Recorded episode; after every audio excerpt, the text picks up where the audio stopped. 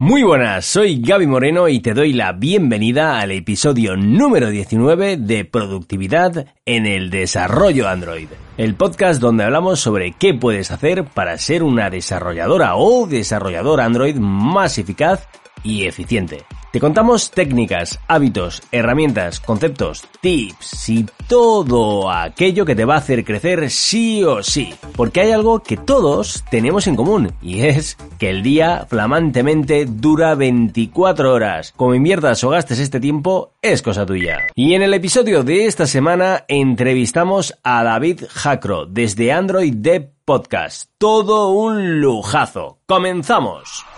Bueno, pues ya estamos aquí. Eh, esta es la segunda entrevista que tenemos aquí en Productividad del Desarrollo Android y tenemos al grandísimo David Jacro. ¿Qué tal? Muy buenas. Hola, hola amigo. Un gusto estar aquí con, contigo, poder este, platicar un rato de todo lo que es este tema que va a ser bastante bueno y de verdad muchas gracias por la invitación.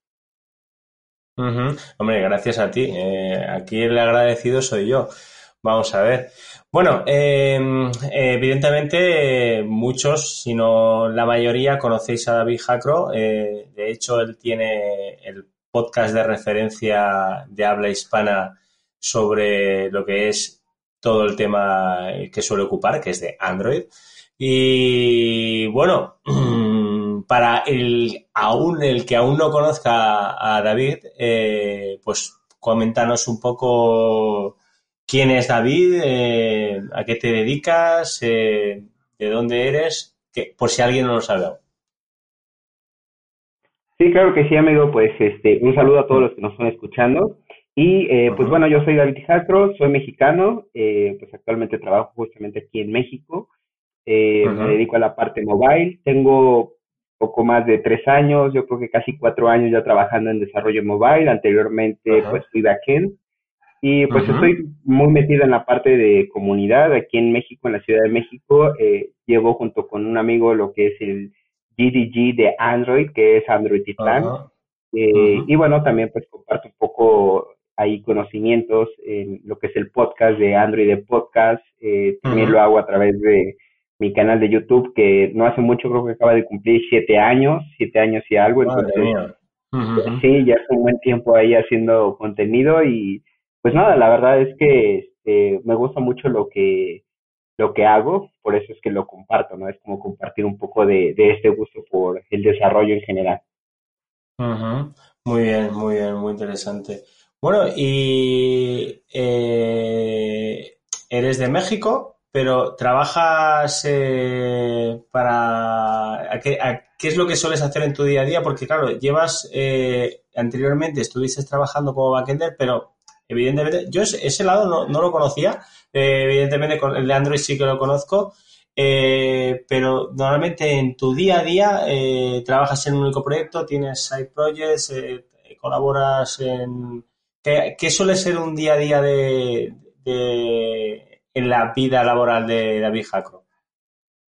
Pues fíjate que actualmente estoy trabajando en una empresa que es bastante grande y dentro de lo que cabe estoy dentro de un equipo muy bueno. Eh, este equipo es un equipo de arquitectura y realmente mi día a día, antes de lo que es este, este empleo que actualmente tengo, era pues vamos a construir una pantalla, vamos a crear lo que es un servicio, vamos a crear lo que son casos de uso. O sea, normalmente el flujo, el flujo que se viene manejando en crear una aplicación, pero ahora mi rol, por así decirlo, ha cambiado, mis actividades cambian puesto que mis tareas tienen que ver más con impacto interno para lo que es el equipo del desarrollo, de pronto escribir scripts de Gradle para poder optimizar ciertos procesos, eh, crear lo que son eh, ciertas herramientas para que los desarrolladores las puedan utilizar, eh, empezar a, implementar nuevas librerías o nuevas cosas en la aplicación y dejarlas listas para que el resto de desarrolladores pueda utilizarlo.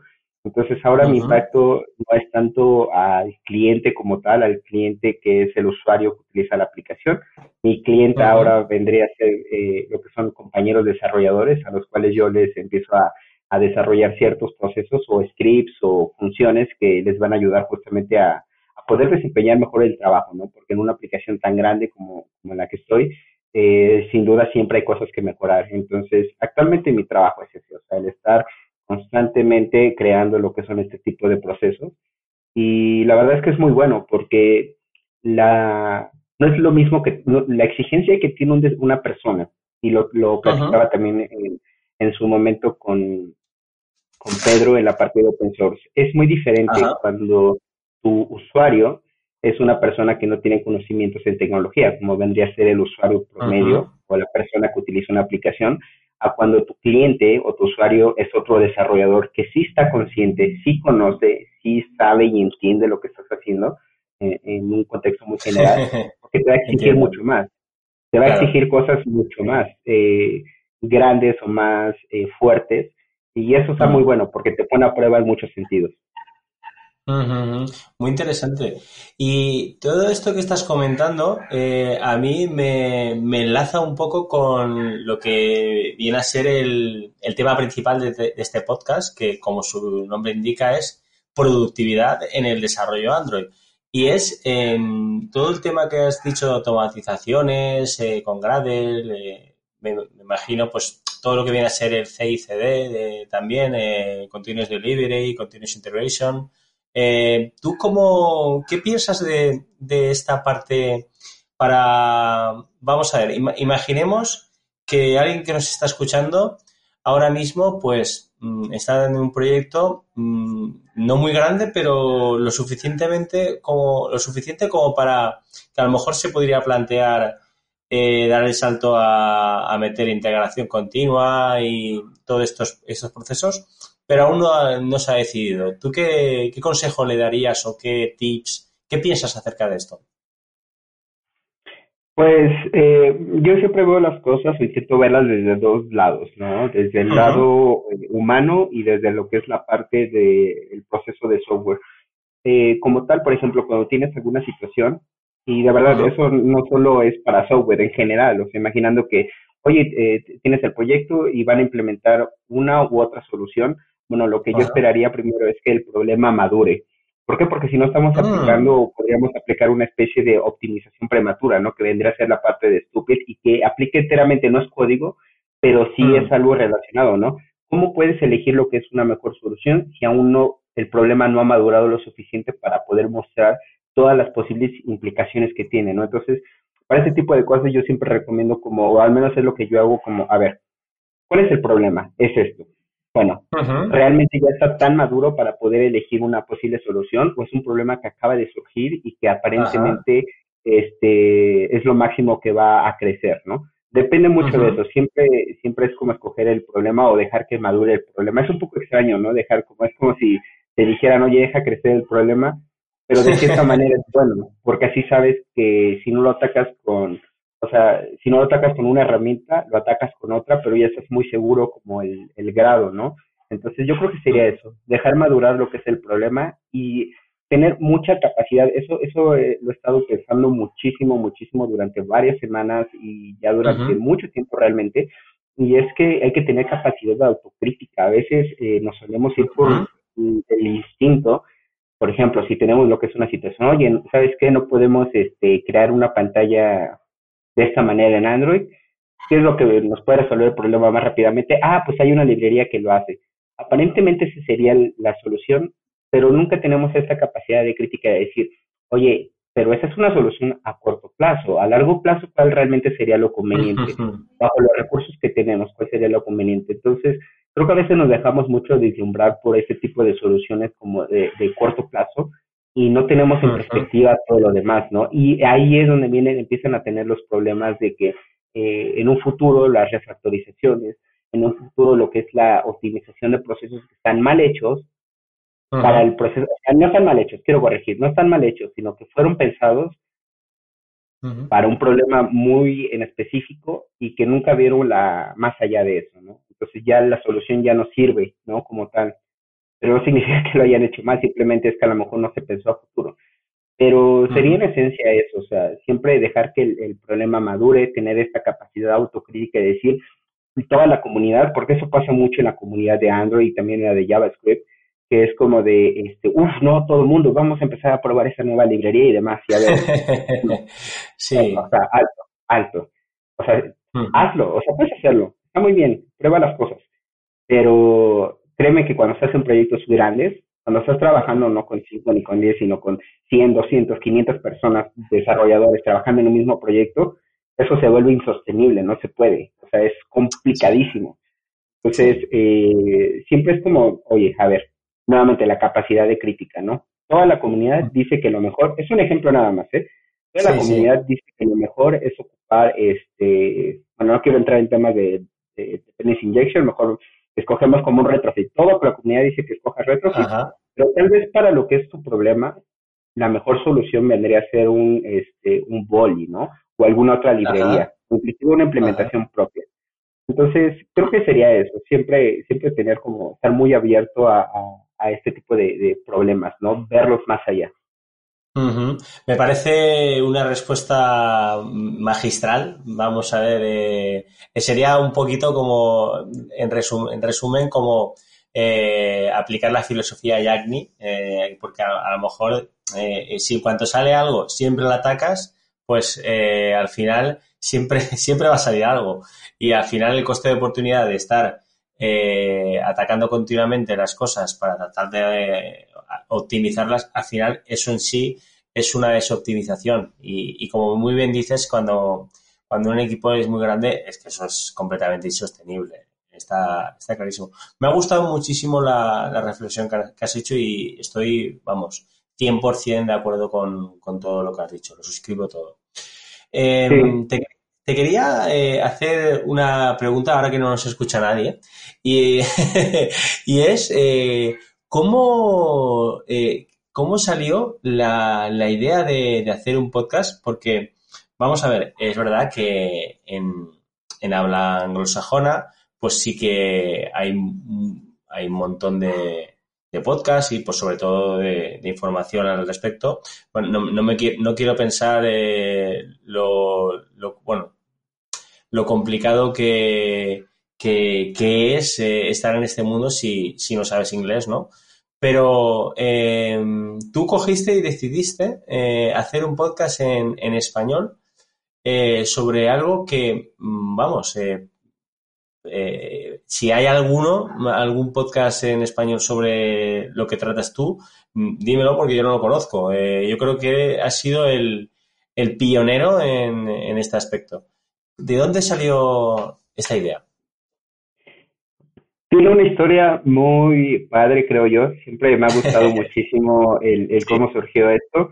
Yo ya venía haciendo contenido y todo ese tipo de cosas, pero lo venía haciendo más en, en, en video y también en su momento ya participaba en un podcast, pero no era de Android, era un podcast como genérico, que también estaba muy bueno.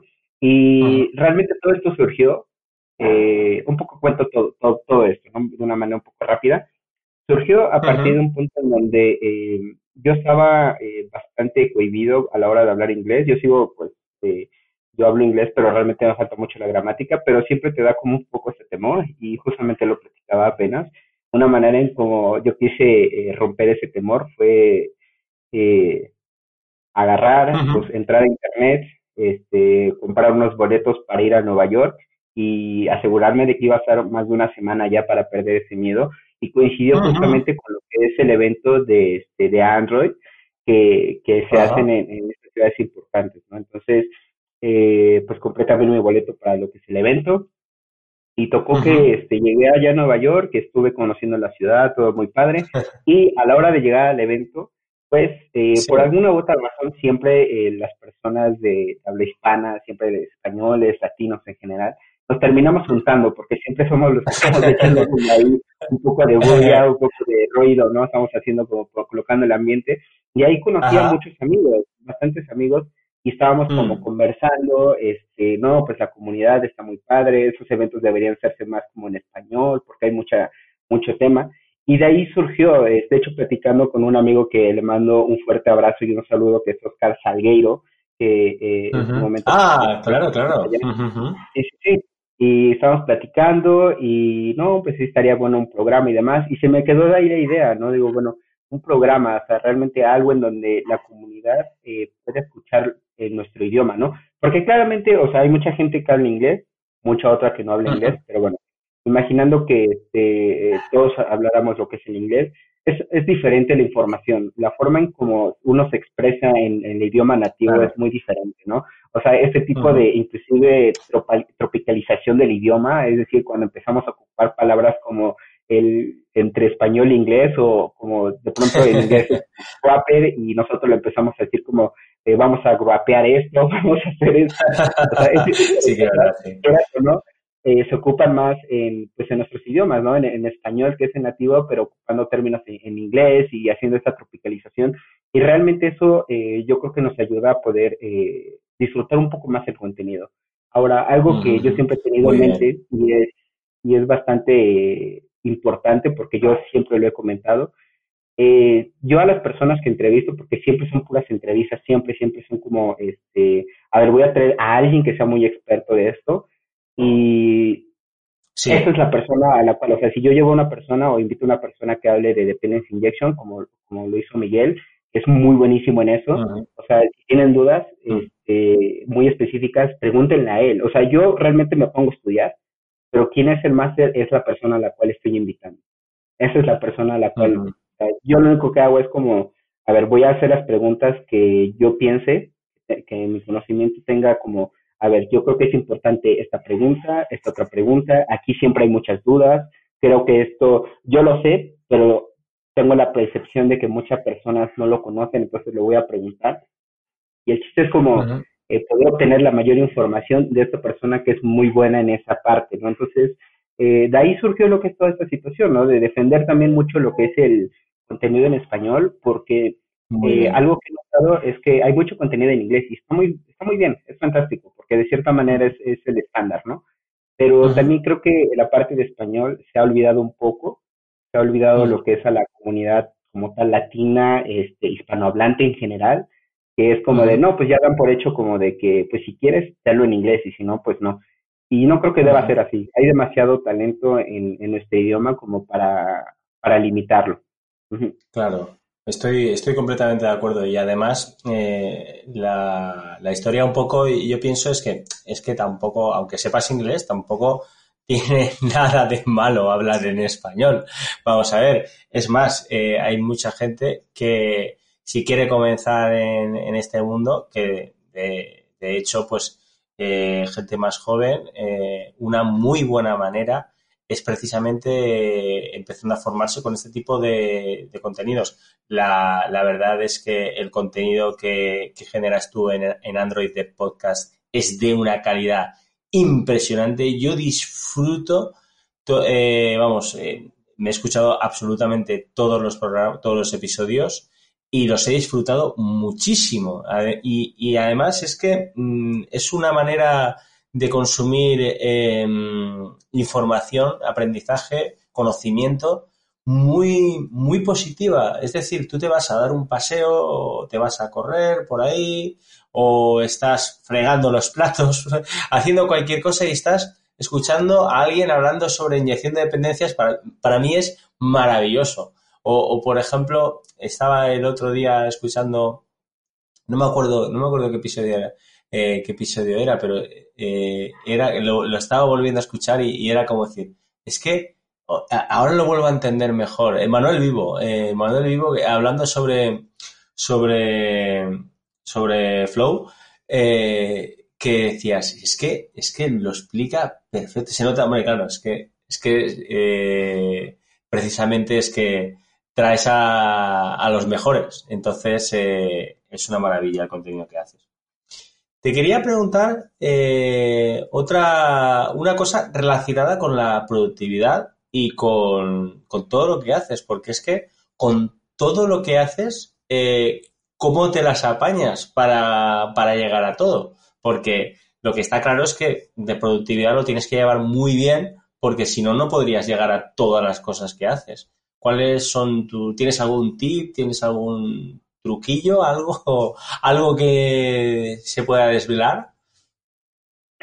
Sí, claro que sí, y esto creo que chocará muchísimas en esta, esto que voy a decir, yo creo que a muchas personas les puede sonar un poco extraño, pero la experiencia, al menos en mi experiencia, me ha enseñado que creo que lo más importante para poder mejorar la productividad es el descanso.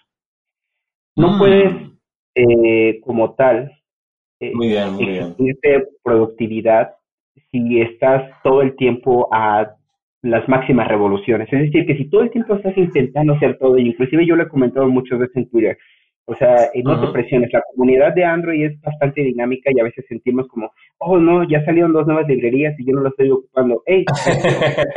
no pasa nada, no pasa nada, no te presiones, llévatela tranquila, ni siquiera lo vas a ocupar tal vez, o sea, ¿para qué te preocupas por eso? Tómate un descanso, siempre es importante. Y les voy a poner un ejemplo que a todos nos ha pasado, estoy, quiero pensar que a todos nos ha pasado, y eso piénsenlo a una gran escala, ¿vale? ¿Qué pasa? ¿Qué pasa, amigo, cuando tienes un problema una, dices, no, no sé por qué no está pudiéndose inyectar esto, o no sé por qué este fragmento no está funcionando, o no sé por qué este script de Gradle no está funcionando. Imagínense un problema en el cual ya llevan, no sé, horas o días y no puede, no se puede, no se puede y no se puede. ¿Qué es lo que pasa? de cierta manera te vicias, te dices en, lo que es el problema. Te envuelves tanto del problema que dejas de ver lo más elemental o lo más obvio. ¿Y qué pasa? Pues simplemente dices, ¿sabes qué? Tengo este problema, no lo puedo resolver, voy a hacer otra cosa. No importa, voy a hacer cualquier otra cosa.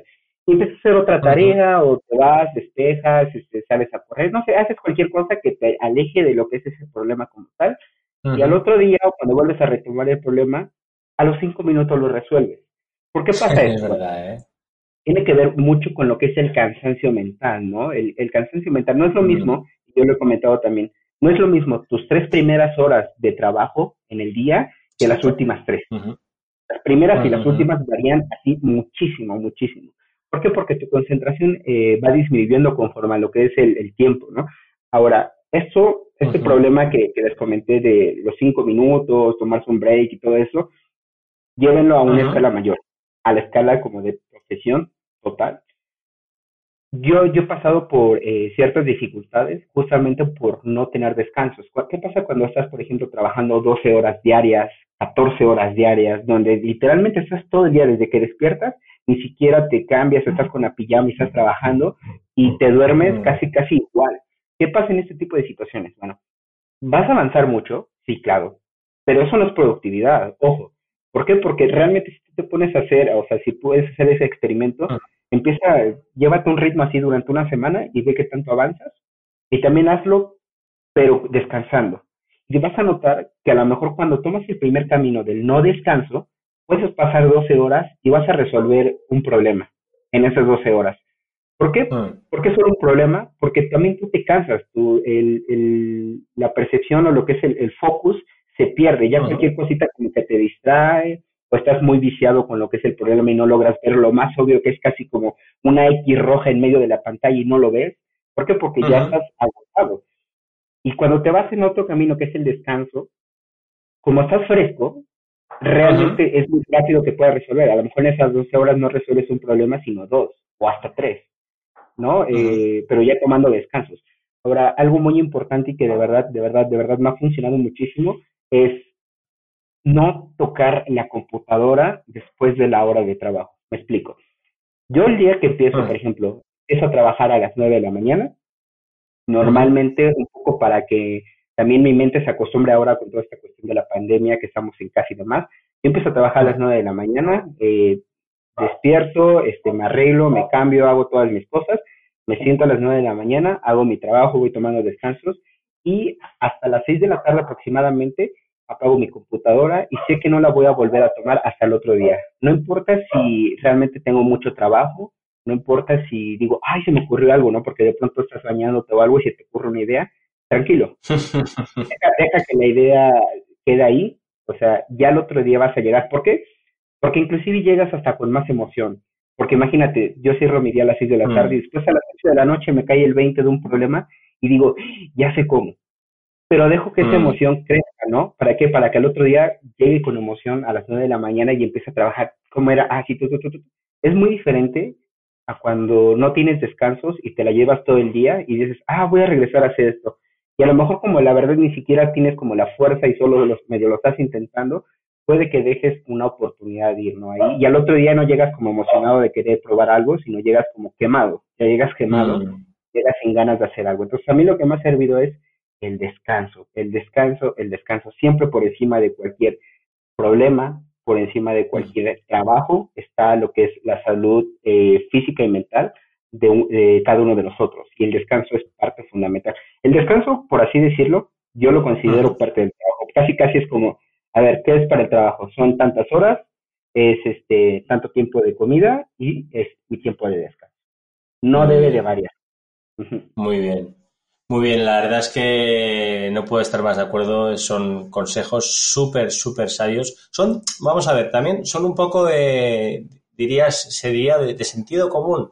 Sí, de sentido común, pero, pero hay veces que eso se, a la gente se le olvida. Se le olvida. Eh, está tan centrado en, en hacer cosas que no se da cuenta de que es igual o más importante dejar de hacer que, después hacer, porque si no, mm, entras en un círculo vicioso que vas como, aquí en España se dice una expresión, como pollo sin cabeza, ¿vale? Y, vamos, estoy completamente de acuerdo y, vamos, y agradezco un montón y estoy seguro que los que nos están escuchando también estarán asintiendo con la cabeza de cuánta razón tiene David diciendo esto. Bueno, ya estamos en... amigo? Sí, sí. Ah, perdón. Nada más, quiero completar algo porque sí me parece muy importante. Sí, sí, sí, por supuesto. Es parte del sentido común y es mm. cierto.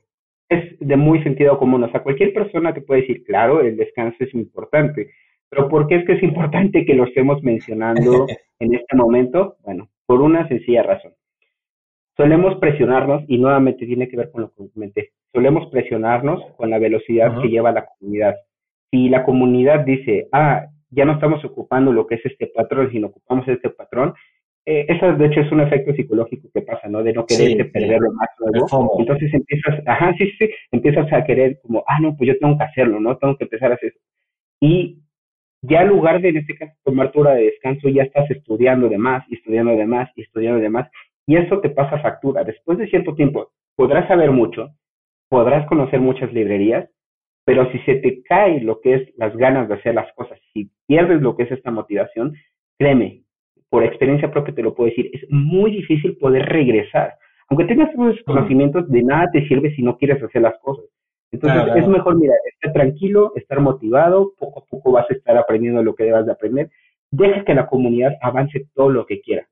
Tú concéntrate en lo que tienes que hacer y de verdad lo menciono como lo coloqué en el Twitter, en, en el, en el tweet no conviertas en, eh, trabajo en tu vida.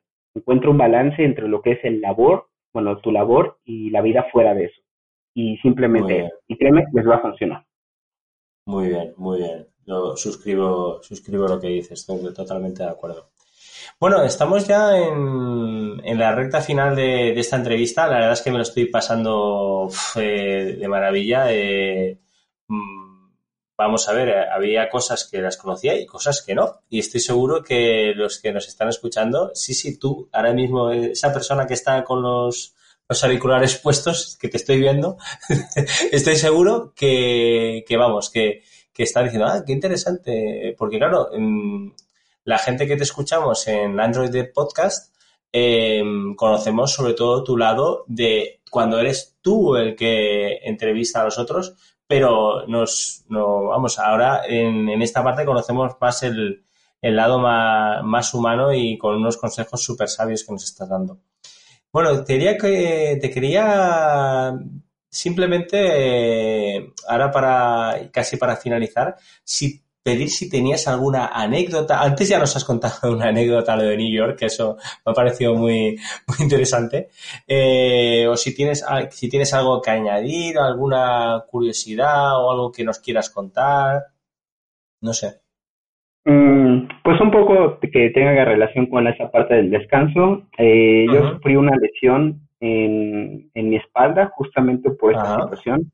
En algún momento, y ya lo he contado y lo cuento como advertencia, en algún momento de un día para otro empecé a sentir debilidad en, mi brazo, o sea, en mi mano, después fue todo mi brazo izquierdo y después también fue debilidad en mi brazo derecho, era como si estuviera muy débil, o sea, realmente intentaba hacer fuerza y era muy débil mis brazos y en algún momento pensé que era lo del túnel carpiano porque eso es algo que a lo cual estamos expuestos, eh, pero afortunadamente no fue nada de eso, sino fue por, y esto mucha atención, como pasamos muchas horas sentados y sin movernos, literalmente porque estamos siempre, y si estamos encorvados, o sea, si nos sentamos mal, eso es mucho peor. Súmale la mala posición, todas las horas que estás sentado, el estrés que puedes estar teniendo y las jornadas a veces son muy grandes. Todo eso hace que en este caso los músculos, por ejemplo, de mi espalda se acoplaran tanto a esa, esa postura que justamente puedes empezar a sentir debilidad o empezar a tener debilidad en los brazos y en las manos, porque los músculos ya no estaban eh, flexibles. Entonces, para poder solucionar todo eso, pues tuve que ir a, a fisioterapias y cosas así para poder este, normalizarme. Y eh, pues yo creo que simplemente chicos tengan cuidado, chicos y chicas tengan cuidado, tengan descansos, son súper importantes, no solo por la salud mental, la salud física, porque al final de cuentas, si no tienes lo que es cualquiera de las dos, va a ser muy difícil que desempeñes esto que tanto te gusta, que es el, desarrollo, ¿no? Muy bien, la verdad es que sí, totalmente de acuerdo. Hay que, hay que cuidarse. Mensana incorpore sano, que siempre se ha dicho. Bueno, pues nada, para finalizar ya, eh, yo creo que ya el 99% de los que te estamos escuchando sabemos dónde encontrarte, pero para los que aún están un poquitín rezagados, eh, redes sociales, web, ¿dónde te podemos encontrar? Sí, claro, pero antes de mencionar eso, también me gustaría este, comentar que eh, también vas a estar en, en, lo que es el podcast y por ahí va a haber otra colaboración también en video. Entonces vamos a estar viendo por ahí, estén, estén muy atentos. Y eh, bueno, me pueden encontrar eh, en Twitter como David Jacro, básicamente todas las redes me pueden encontrar así como David Jacro, también en YouTube me encuentran como David Jacro, el podcast es Android Dev Podcast, y eh, si tienen alguna duda o algún comentario, que estoy muy agradecido porque siempre me llegan este, muchas preguntas o muchos comentarios de, oye, me gustó esto, oye, no entiendo cómo funciona esto. Créeme, yo, yo sé el valor que tiene el que yo pueda darte cinco minutos y que te puede salvar a ti de 10 horas de estar rompiéndote la cabeza, porque sé que al final de cuentas todos aprendemos así, en base a lo que es experiencias y el compartirnos, entonces si tienes alguna duda y no has logrado resolverla y si yo te puedo apoyar, adelante, tenme la confianza, no, no soy nadie del otro mundo, escríbeme y ahí te voy a estar respondiendo. Pero sí, como David Jacob. Muy bien, muchas gracias. Bueno, y hasta aquí la, entrevista con David Jacro. Eh, como estaba comentando hace, hace un poquitín, eh, de aquí poco sorprenderemos también con haré una colaboración en uno de sus canales. Y nada, hasta aquí. Así que nada, un abrazo a David. Un abrazo amigo a ti y un saludo a todas las personas que nos están escuchando y por favor, tómense un descanso. ¿Quieres crecer como desarrolladora o desarrollador Android? Suscríbete en iBox a Productividad en el Desarrollo Android. Y ahora sí que sí, muchísimas gracias por estar al otro lado del transductor acústico. Si me estás escuchando desde iBox y te ha gustado el episodio, te agradezco un montón que lo compartas. Y si aún no estás suscrito, te animo a hacerlo. Si quieres ponerte en contacto conmigo, puedes hacerlo a través de hola para sugerir algún tema sobre el que hablar en un episodio y por supuesto para enviar el feedback. Algo que sería todo un regalazo por tu parte. Poco más que añadir. Nos emplazamos hasta la semana que viene. Nos escuchamos en el próximo episodio de Productividad en el Desarrollo Android. Un abrazote.